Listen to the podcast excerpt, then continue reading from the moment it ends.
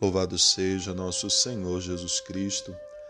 Irmãos e irmãs, hoje quinta-feira da 11ª semana do tempo comum, Jesus no evangelho ressalta o tema da oração.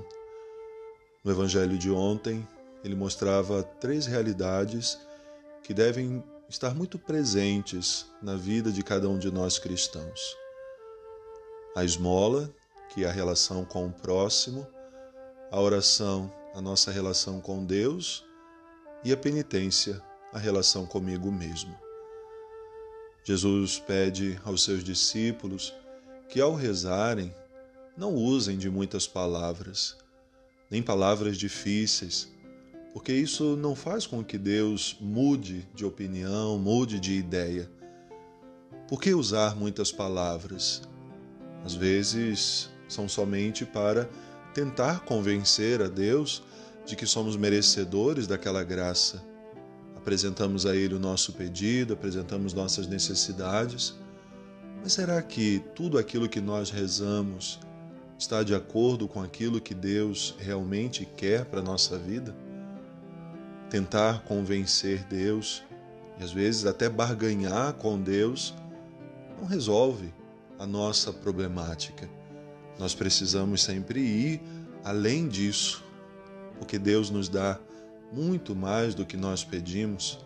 Ele sabe do que nós precisamos, vai dizer Jesus, mesmo antes de falar qualquer palavra.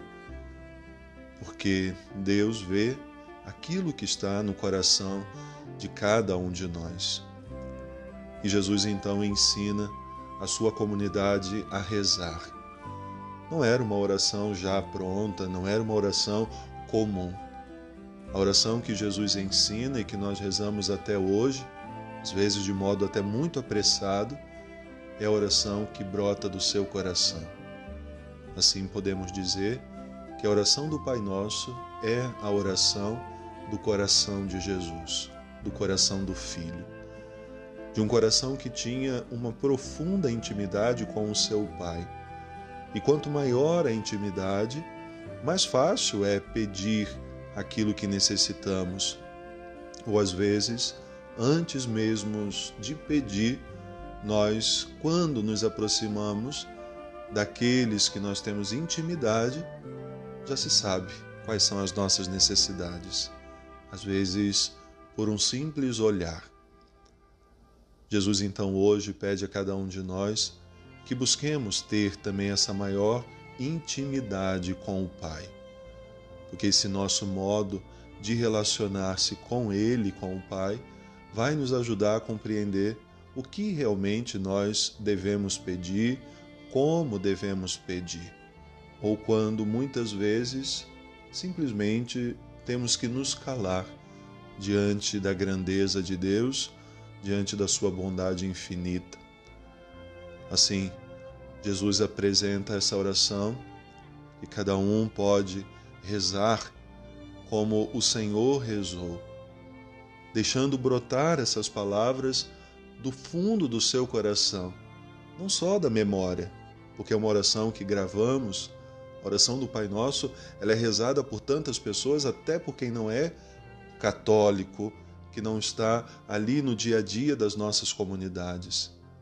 É uma oração que se tornou universal, mas a mim e a você, que temos fé, que temos uma intimidade ou buscamos ter uma intimidade com Deus, essa oração não pode ser apenas repetição de palavras, mas aquilo que brota do nosso coração de filhos e filhas, como um dia brotou do coração de Jesus.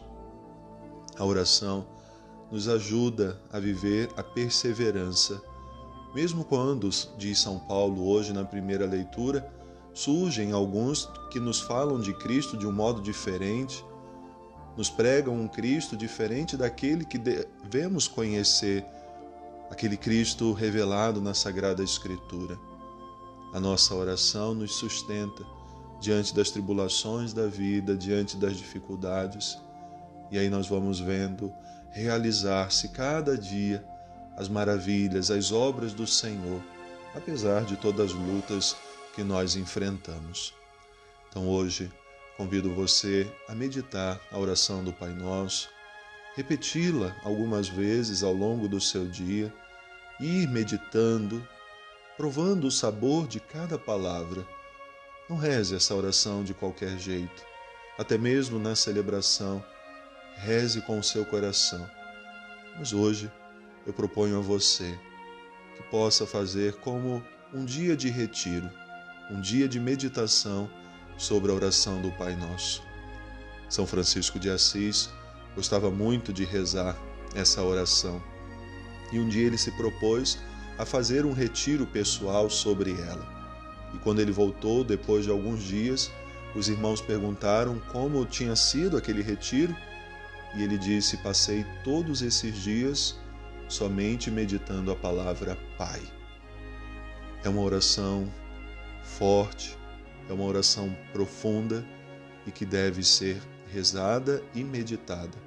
E somente com o coração de filhos e filhas nós somos capazes disso. Boa oração, que Deus abençoe.